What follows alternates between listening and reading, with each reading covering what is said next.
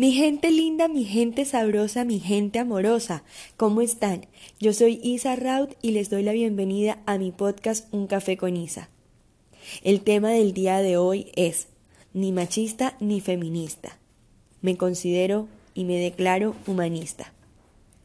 Mi podcast de hoy, 4 de marzo del presente año del 2020, es dedicado principalmente a las mujeres que hace 112 años, en el año 1000, 908 murieron o quedaron gravemente heridas en medio de una lucha sindical que dio lugar en la fábrica textil Cotton en la ciudad de Nueva York. Ellas exigían reivindicaciones simples y justas. Tres de ellas eran, en primer lugar, conseguir una jornada laboral de tan solo 10 horas. En segundo lugar, salario igual que el de los hombres.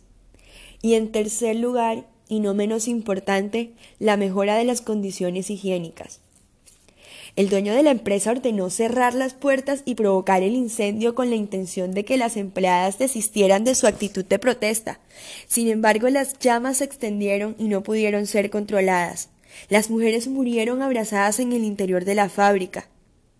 Dos años más tarde, en plena época del funcionamiento de la Segunda Internacional, se convocó en Copenhague una reunión de mujeres socialistas, en la que la revolucionaria alemana Clara Zetkin propuso celebrar el 8 de marzo, en recuerdo de la muerte de estas mujeres trabajadoras, y denominarla el Día Internacional de la Mujer Trabajadora. Y mi pregunta principal es, ¿Por qué nos seguimos maltratando entre nosotras mismas psicológica y verbalmente? ¿Acaso no es suficiente la vulnerabilidad a la que nuestro género ha estado sometido durante la última historia de la humanidad? ¿Cómo es posible que algunas de nosotras, en pleno siglo XXI, desmeritemos el trabajo de la otra colega o simplemente le y mi principal pregunta es, ¿por qué nos seguimos maltratando entre nosotras mismas psicológica y verbalmente? ¿Acaso no es suficiente la vulnerabilidad a la que nuestro género ha estado sometido durante la historia de la humanidad? ¿Cómo es posible que algunas de nosotras, en pleno siglo XXI, desmeritemos el trabajo de la otra colega? ¿O simplemente le silenciemos, le critiquemos y la tomemos delante de otras como un blanco fácil y perfecto para burlarnos de su aspecto físico, de sus gustos o peor aún, desaprobemos sus habilidades. ¿Realmente estamos en un momento de la historia en el que estamos siendo el soporte las unas de las otras?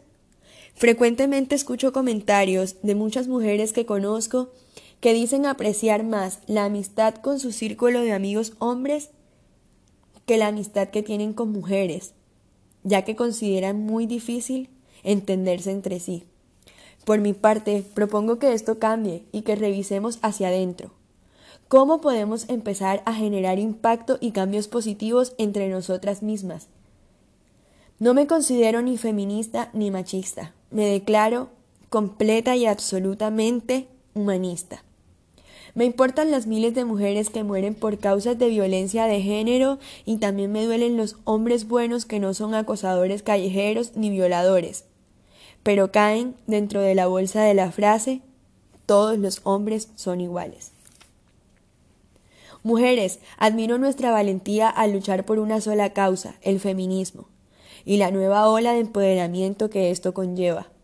Considero que un mensaje humanista, de equidad, en el cual empecemos a exigir respeto desde la práctica de este mismo hacia los demás sea el motor del cambio.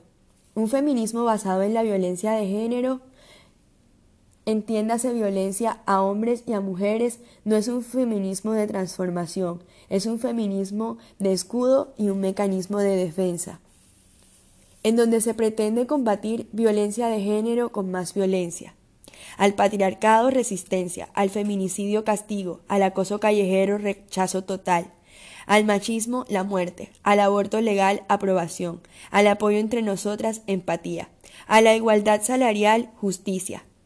Todo hombre debería sacar de sí ese lado femenino y maternal que posee, Deberían defendernos en las calles de otras agresiones y en vez de suprimirles y decirles que no necesitamos de ellos y de su ayuda, deberíamos invitarles a conversaciones de feminidad, construcción y diálogos para mitigar el acoso callejero y los feminicidios.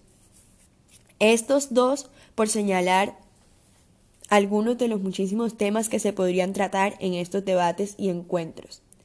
En muchas regiones del país, de nuestro país, Colombia, y otros países del mundo, hay algunas mujeres que ejecutan prácticas machistas, quizás por ignorancia, y ello merece visibilidad, atención y reeducación. Y para terminar, siempre me he preguntado cómo sería el mundo si mi abuela paterna le hubiese enseñado a mi papá que a las mujeres no se les pega, se les ayuda a lavar platos y a ponerle los pañales a sus hijos, que no solo son de sus madres, sino que los padres también deben ejecutar responsabilidades compartidas.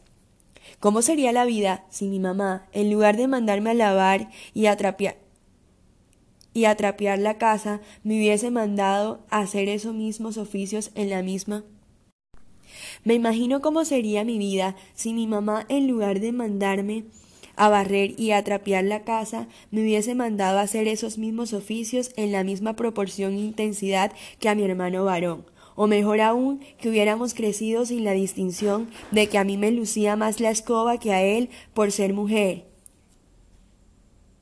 y que no y que no lo permitiera Dios, un Dios machista, que los amigos futboleros de mi hermano llegaran a buscarlo a la casa con su balón y le pillaran con una escoba en la mano, porque seguramente no lo bajarían de sus burlas y le dirían la típica frase costeña ¡Ay, qué mariquita!